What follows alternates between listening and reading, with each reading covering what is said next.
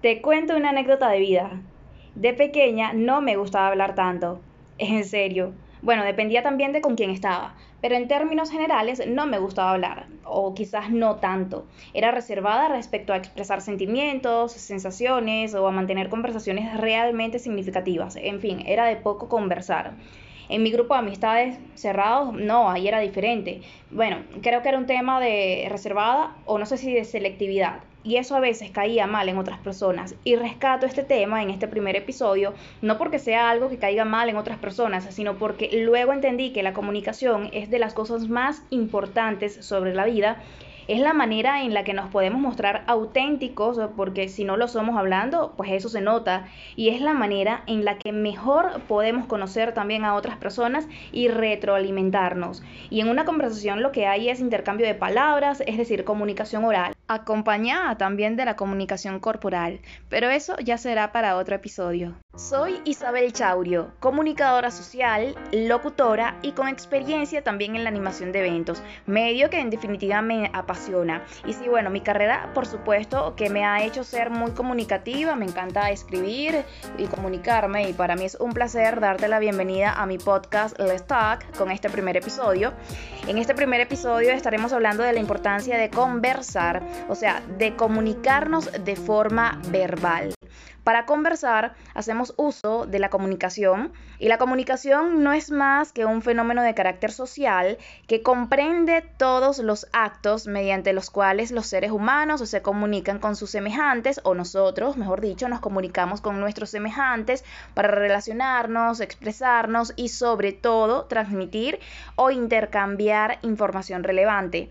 Es el intercambio de ideas, sentimientos y experiencias y es indispensable para procurar y mantener las buenas relaciones en todos los ámbitos de nuestra vida, particularmente en la familia, en el trabajo y con las personas más cercanas a nosotros, pues en general para comunicarnos.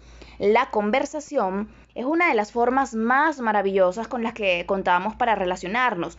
Sin embargo, muchas veces no sabemos hacerlo de la manera correcta, nos salimos de contexto o muchas otras veces nos preocupamos por darle una secuencia que vaya ligando el tema a tratar. Otras veces nos sentimos en confianza y hablamos sin preocupación ni tapujos, u otras veces no sabemos manifestar lo que queremos decir y se presta a malas interpretaciones.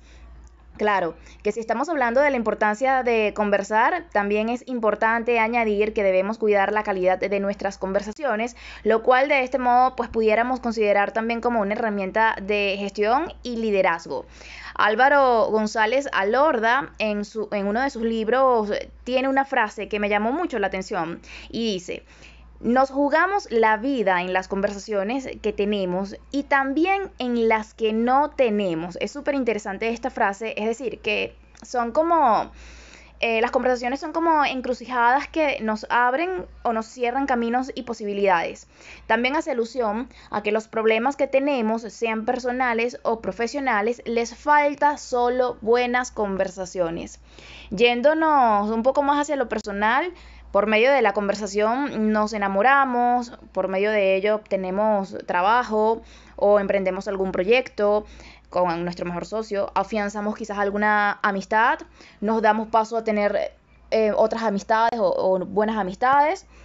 Por medio de la comunicación, pues nos vinculamos socialmente.